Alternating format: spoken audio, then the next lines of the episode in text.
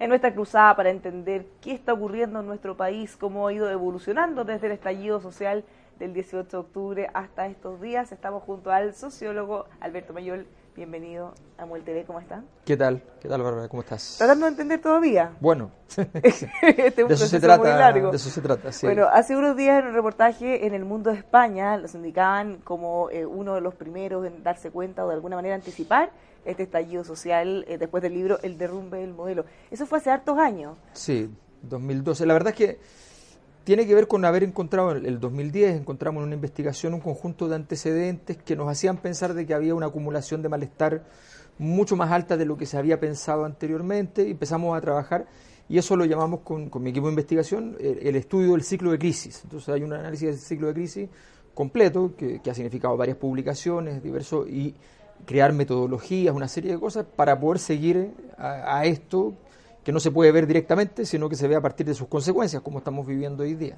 Ahora, si este malestar se está incubando hace muchos años, mm. ¿por qué ahora? Bueno, hay muchos factores fundamentales. Primero, el, dique de contención del malestar social en toda la sociedad eh, moderna son las instituciones. Em, y cuando las instituciones empiezan a fracasar, lo que queda son las conductas de eh, las personas y fundamentalmente las autoridades.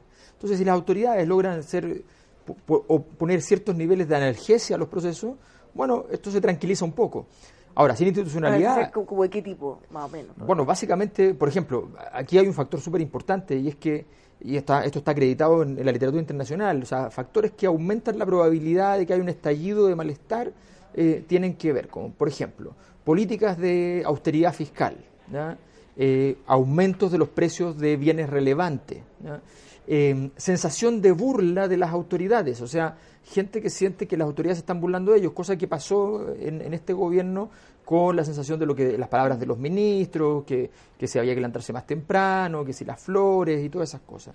Eh, esos son factores relevantes, están, están acreditados, esto está en literatura que no tiene nada que ver con el caso. o sea, aquí se juntaron varios de esos factores. Se juntaron muchos de esos factores que son precipitadores y además con una crisis institucional que donde, nos encuentra con un presidente de la República que al mismo tiempo es un, es un representante desde el punto de vista simbólico, no solamente de la alta política, que ya está desprestigiada, sino también del alto empresariado, que también está en cuestión, y por tanto condensa todas las críticas de la sociedad en una misma persona, y eso sin la barrera institucional, instituciones que caen. Yo, yo creo que se, se ha pensado poco en lo que significa que las instituciones vayan cayendo cerca de 30, 30 puntos las que cayeron más el 2011 eh, y luego que sigan cayendo sistemáticamente 6, 7 puntos porcentuales. Eh, o sea, es, imaginarse que uno se va a hacer un hemograma y todos los fenómenos salen alterados en un 30 o un 40%. Eso evidentemente significa que estás enfermo y que la situación es grave. Bueno, de eso estamos hablando, eso es lo que pasó en Chile en los últimos años y desgraciadamente hubo un grupo de personas eh, en el mundo político, en el mundo empresarial también y en el mundo académico también que se negaron, se negaron a esta hipótesis, se negaron a analizarla y bueno, las consecuencias las estamos viviendo hoy día, desgraciadamente también sin todavía una capacidad de reacción suficiente. Ahora, queda claro en el sentido de lo que se está haciendo, porque en un comienzo se atribuyó, no se sabía muy bien quiénes eran los que se estaban manifestando y cuáles eran en concreto las demandas. Se avanzó con un proceso constituyente, el malestar seguido después de eso. Eh, ¿Tenemos más o menos claro por dónde deberíamos abordar este problema? Lo que pasa es que, es que el, manifestante no es la, voz, no pretende ser tampoco la voz representante del malestar. es un síntoma, es un síntoma. Eh, por eso creo que es bien importante concentrarse en una, una especie de, hipótesis médica para que nos entendamos. Es que, claro, si no tenemos consenso en el diagnóstico, es difícil que avancemos. por supuesto, pero, pero para eso tenemos que saber entonces que lo que está fallando, esto estalla a partir de un aumento del costo, el aumento, ese aumento del costo tiene que ver con una serie de procesos que la gente critica en Chile, que es que todo, todo, todo, cuesta dinero y eso tiene que ver no solo con el precio, sino con el hecho de que muchos de esos bienes están mercantilizados cuando podrían no estarlo o no estarlo del todo. Y eso también es un factor de riesgo en, en, muchas sociedades, la hipermercantilización de, de la vida. Eh, en segundo lugar, lo que sabemos es que efectivamente Chile tiene un Estado pequeño desde el punto de vista del, apoyo fiscal a la vida cotidiana de las personas y sabemos, y esto es muy importante, lo sabemos hace muchos años y no hay medidas para ello, que los hogares, que los hogares están hasta el 78%, o sea, el 78% de la población no llega a fin de mes. Y sabemos que desde el 2014 al 2017 la deuda como proporción, la deuda de los hogares se duplicó. Entonces, estamos hablando de saltos importantes en términos de lo que gente está pagando en sus deudas, sabemos que efectivamente hay una, hay una serie de situaciones serias, relevantes que tenemos que poner atención. Pues bien, todo eso significa que hay que aliviar la economía de los hogares. Aquí nosotros hemos estado muy enfocados en aliviar los números macroeconómicos del país. La economía de los hogares no ha sido foco, ahora tiene que ser foco y ese es un asunto que tenemos que tener sobre la mesa. Y en segundo lugar, el aspecto moral. La sensación de la gente es que sencillamente hay una injusticia que tiene que ver con la sensación de impunidad, que tiene que ver con la sensación de burla. Impunidad para algunos casos. Para algunos casos. no para todos. Exacto. Y esa sensación tiene que de alguna manera tener alguna señal. ¿No? No, no, no, todo se puede cambiar ahora, porque muchas de estas cosas ya pasaron, pero tiene que haber alguna señal de que eso se acaba. Y, y la señal que da el presidente, por ejemplo, ayer, ayer tiene que ver con eso, pero tiene que ver con algo que todavía no repara, porque eso, eso va de aquí para adelante, desde que se apruebe el proyecto para adelante, entonces ya nunca más se podrán coludir las personas sin que haya sanciones adecuadas. Está bien, ¿Cómo se consigue, que la, ya es el arte de la política, por eso no, no, todo depende de los tribunales de justicia, cómo se consigue que la política sea capaz de reparar parte del daño anterior y dar un gesto moral a la ciudadanía y decir, la política está en condiciones de acompañarle en, este proceso de horror por sentir una injusticia, que no es solo la desigualdad sino también económica, sino que es la injusticia. Eh, eso, esas dos cosas, la ayuda económica y la moral, son fundamentales. Es posible porque finalmente todas las leyes no son retroactivas. Por supuesto. ¿Cómo hacernos cargo entonces de lo que no se hizo? ¿Cómo, reparar de alguna forma esa injusticia? El, eh, a ver, insisto, el arte de la política es encontrar las herramientas suficientes cuando, hay, cuando no están. Por eso la, la, la, política no puede estar todo el día diciendo, no, no es simplemente un, abogado que aplica el derecho. Eh, y en ese sentido, buscar los mecanismos, que pueden ser muchos. No, por ejemplo. Eh, a ver, por ejemplo, tú podrías decir parte de las medidas sociales que vas a hacer van a tener que ver con la reparación. O sea, yo, yo, yo a ciertos sectores de, la economía donde han habido, donde han habido riesgos, o por ejemplo, voy a hacer lo siguiente. Sabemos que ciertas empresas en Chile que son, prestan servicios básicos tienen un porcentaje eh, de utilidades garantizadas. Pues bien, podríamos enganchar obligatoriamente que parte de los fondos de pensiones. A esas empresas que tienen utilidades garantizadas. Y así los, fondos de pensiones que tienen que estar jugando a ver cómo les va en el año, ¿ya? podrían tener un poquito más de certeza en una cierta cantidad importante de dinero para, para aquello. Entonces tú dices, bueno, se están ocupando una herramienta para mí. Eh, pero, pero más que eso no es que cobrarle, sino que tú enganchas la inversión de la plata que están en, los fondos de pensiones, la enganchas a empresas que tienen utilidades garantizadas, que por tanto siempre van a tener. Entonces, de alguna manera tú empiezas a, dar señales de que estás disponible para hacer, a tomar medidas que de alguna manera se implican intervenciones en los mercados, que implica, implica saltarse el, muro del modelo, evidentemente. Ahora, claro, de hecho, esto es del todo nuevo porque ya se están discutiendo distintas industrias bajar los porcentajes de las utilidades. Eh, También. Entonces, claro, quizás en el fondo o se rebajan o se redestinan, en el fondo o, en alguna línea más o menos está... Claro, o sea, pero, pero en el fondo es empezar a mirar dónde podemos, o por ejemplo, en aquellos servicios básicos, ver aquellos en los cuales se puede relativamente desmercantilizar esos servicios, eh, en los que se puede efectivamente avanzar en ciertas políticas públicas que permitan aliviar lo que pasa en los gastos de los hogares. Esos son aspectos que tienen que ver no solo con la economía, sino que tienen que ver también con la moral. Aquí una cosa que, que olvida el modelo económico que tenemos, y esto es un olvido histórico importante, porque esto ha sido historia, en la historia de la humanidad siempre ha sido así, es que la economía no es solo una disciplina científica, sino que es un problema moral. Y eso es gran parte de lo que pasó en Chile, que la, economía decía, bueno, pero es que esto es la ley de la oferta y la demanda, si, si, la gente quiere, quiere, quiere ir a, tal, a, ver el partido de la selección y vale 200 mil pesos, bueno, tendrá que valer lo que tenga que valer. No, no, no, porque la pregunta que tenemos que hacernos cada vez es entonces cuáles principios de justicia están asociados en todo esto. Y eso es lo que se plantea una sociedad toda la vida. Entonces, es una conversación que va a ser importante de aquí para adelante. O sea, cambiar el foco, decir quién, a quién le gustaría o quién podría, quién querría acceder a alguna cosa determinada y, pasar por esa pregunta más allá de quién lo pueda pagar o no. O te lo digo al revés, evitar, evitar lo que, lo que yo he llamado el desequilibrio normativo. O sea, cuando la norma de la sociedad le dice a la ciudadanía, esto se hace de tal manera, y después quienes conducen la sociedad lo hacen de otra manera. Entonces, ese, ese, el desequilibrio normativo es cuando tú eh, chocas contra aquella norma que, que, implícita o explícitamente la misma sociedad te está diciendo que se debe seguir y resulta que los que y, cuando alguien choca desde cierta posición hacia abajo no tiene no tiene cómo saltarse esa norma y los que chocan de cierta posición hacia arriba sí se la pueden saltar.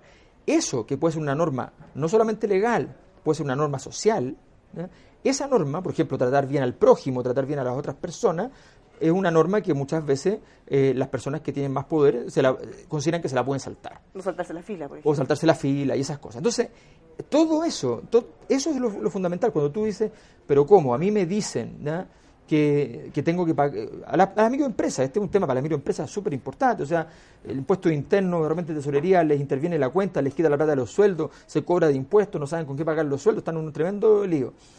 Y saben que hay grandes condonaciones a grandes contribuyentes. Bueno, eso no funciona. Eso no funciona. Eh, cuando, efectivamente, cuando algo simboliza algo más grande, hay que poner atención. Y eso es lo que hay que cuidar ahora, de en vez de cometer errores sistemáticamente, o incluso en vez de evitar cometerlo, tratar de hacer que las cosas que simbolicen, simbolicen un proceso de integración de la sociedad. Me gustaría volver a un punto que mencionaste hace un rato, Alberto, que tiene que ver con eh, la imposibilidad de la gran mayoría de las familias chilenas de llegar a fin de mes. Se ha hablado mucho de la clase media. Pero finalmente, cuando uno ve en la práctica, casi todas las ayudas van dirigidas a la gente que tiene menos recursos, que es razonable, y por otro lado, la gente que tiene más recursos se puede valer por sí mismo, pero están al medio los que no son ni suficientemente ricos ni suficientemente pobres. Pese a, lo que se menciona en el discurso, los beneficios, no ven ellos que está llegando eso. Lo que pasa es que, claro, lo que pasa es que hay una ficción, que yo la, hay una presentación famosa que hice el 2011 en ENADE, donde está, muestro los gráficos, donde, donde hubo una ficción del diseño de política pública que fue dividir a la población en cinco paquetes de población de acuerdo al ingreso.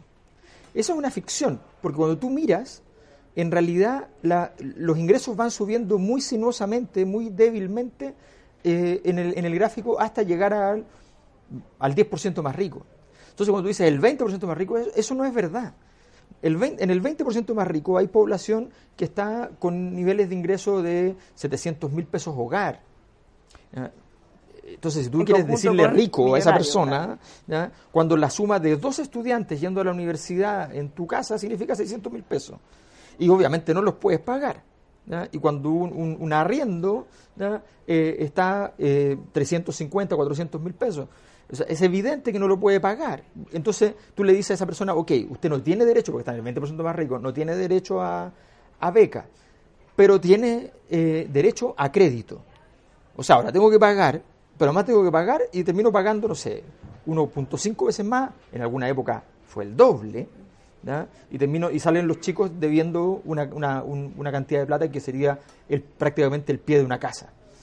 Entonces, eso, eso es un diseño de política pública que no ha funcionado. O sea, cuando uno va y define, porque a uno se le ocurrió que hay gente al medio, no. La, la clase media hoy día en el mundo tiene una característica que no tenía nunca antes en la historia. Tiene más recursos líquidos y son más inestables en su posición en la sociedad que antes.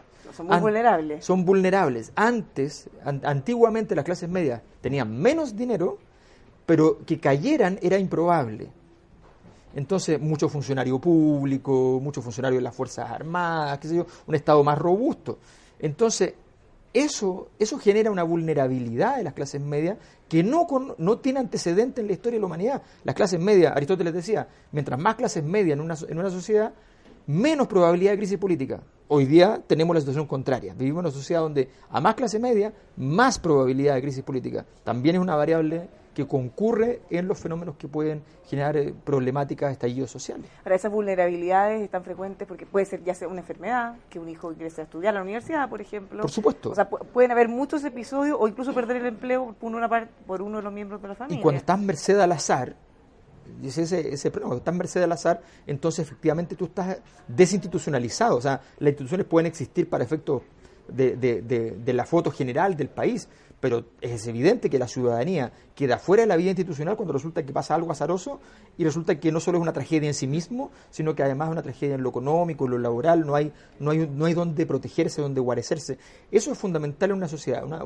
Eh, lo, que se está, lo, que, lo que los chilenos han pedido por años, no se les hizo caso, y por eso terminamos donde terminamos, es un eh, ojo, es un capitalismo, o sea, aquí nadie de, de, los chilenos ha estado pidiendo, es evidente que no ha estado pidiendo una cosa distinta al capitalismo, Y, ha habido un capitalismo de protección social. Y, ese capitalismo de protección social, lo que se ha avanzado ha sido muy insuficiente, muy discreto, eh, y lo que hay que avanzar significa un cambio sí de, modelo, porque evidentemente con el modelo actual no, no, es coherente con el modelo de seguir con esto, por lo tanto hay que diseñarlo, hay que pensarlo y hay que empezar rápido porque evidentemente esta, estos estallidos eh, son heridas muy profundas que se quedan allí eh, pegadas y no somos capaces de, de transformarlas. Bueno, se ha planteado la posibilidad de avanzar hacia un capitalismo más inclusivo. ¿Es posible? Bueno, hay, en nuestro país con estas características. A ver, eh, evidentemente hoy es imposible, o sea, hoy día posible para Chile. quizás en muchas épocas se consideró imposible por una serie de razones. Eh, la verdad es que Chile tuvo eh, elementos de protección social bien relevantes. Chile tiene una larga tradición de, por ejemplo, de, políticas de salud que fueron muy exitosas. Chile tiene unos indicadores de salud, a propósito de lo que dijo en su momento el ministro Mañalich, tiene unos indicadores de salud que históricamente, desde los años 40 en adelante, son bastante buenos. Y la razón para eso es que hubo proyectos políticos que hicieron, por ejemplo, eh, Allende con Cruz Coque, la izquierda y la derecha, en favor de mejorar la, la salud pública. Y eso generó un impacto enorme de tal punto que Chile desde, hace muchísimos años tiene indicadores de esperanza de vida que son bastante más altos que los países eh, de, su nivel de, ingreso. Bueno, eso significa que se puede proteger eh, a la sociedad eh, en ciertos contextos. Y hoy día lo que ha pasado es que desgraciadamente nos hemos, hemos aceptado la tesis de un estado de un estado con protección mínima eh, y solo para emergencia, y solo para los que protestan, solo para los que gritan, solo para... Entonces, estamos hablando de un diseño que sencillamente evita ese gasto. Bueno, ya se acabó, ahora, esto es interesante, no es normal que en una sociedad estallen todos los problemas a la vez. Significa algo importante. Y hay que estar a la altura del momento y desgraciadamente en ese sentido todavía las autoridades políticas no han demostrado estar eh, a la altura. ¿Qué le parece el rol que jugó el Frente Amplio? Bueno, evidentemente muy, muy malo, muy malo, tal malo que hoy día el Frente Amplio está en un proceso de, disrupción y, y, y, y, éxodo, literalmente, un éxodo interno de crisis. Eh, esta semana eh, se vota en varios partidos y movimientos del Frente Amplio eh, la posibilidad de si siguen o no siguen, o sea, varios ya se fueron, prácticamente parte de uno de los movimientos más grandes que Convergencia Social hoy día, antes el movimiento autonomista, en sus fusiones, resulta que se partió, se fue a mi juicio el líder más importante de ese movimiento, que es Jorge Charp, eh, y por tanto estamos hablando de que esto está, eh, eh, está bastante fracturado. ¿Y por qué se ha dado esto? Porque en general en el Frente Amplio se caracterizaban por tener mucho diálogo, mucha asamblea, y finalmente vemos que se han ido dividiendo. Bueno, es, bien simple. Tú eras los líderes del Frente Amplio y, el movimiento estudiantil, de donde viene gran parte de, los grupos que están adentro, eran la vanguardia del proceso de crítica social del 2011. Y hoy día, cuando estalla esto, son la retaguardia. Algo pasó en el camino, burocratización política, falta de visión, creer que todo, todo el asunto era, era diseñar hasta dónde íbamos a, eh, eh, un proyecto, un proyecto fundamentado en, el, en, un crecimiento que no tenía que ver con la historia del país, sino con la historia del Frente Amplio, un proceso de crecimiento narciso, donde tenía, hay, no, no importa que hoy día en Chile hay una urgencia, hay que esperar el momento en que podemos ser gobierno, y entonces nosotros vamos a trabajar para ese momento, y entonces, eh, para decirlo metafóricamente o literalmente, como lo quieran tomar, está, el Frente Amplio estaba esperando que Giorgio tuviera la edad para ser presidente. Entonces la historia no funciona así, la historia no te espera. No, no te dice voy a esperar para tu cumpleaños para poder hacer las cosas. Bueno, eso es lo que pasó. Ahora, lo han acusado de otros sectores de maximalista, en el fondo, a las oposiciones que se han generado respecto a que es necesario llegar a algunos acuerdos, es necesario ir avanzando, quizás no con la rapidez que se esperaría, pero eh, de esa manera se puede ir sí, El problema es la incoherencia, el problema no es el maximalista, el problema es que no, no se fue maximalista antes. El proyecto más interesante del Frente Amplio antes de todo el estallido social es el proyecto para, eh, para poder entonces eh, bajar la dieta parlamentaria. Ese es el proyecto más importante del Frente Amplio en su historia. ¿Terminó como el más emblemático? Pero es que no puede ser, no puede ser. O sea, un, un, movimiento político que nace para interpretar la fractura de la sociedad chilena, la crisis del modelo neoliberal, la crisis de la transición política, que nace para eso y, su, y la dieta parlamentaria es su estrella. No puede ser. Ahora entonces aparece una visión mucho más radicalizada, tratando de seguir, eh, como trata todo el sistema político, de seguir lo que está pasando fuera. Bueno, eso significa que el sistema político eh, está resquebrajado y el Frente Amplio, que podía evitar estar dentro, eh, en un momento tomó la decisión de estar dentro y quedó fracturado también. ¿Qué pasó con el acuerdo que se firmó para el proceso constituyente por un lado y con el arrepentimiento después de haber aprobado el proyecto anti-saqueos, antibarricadas?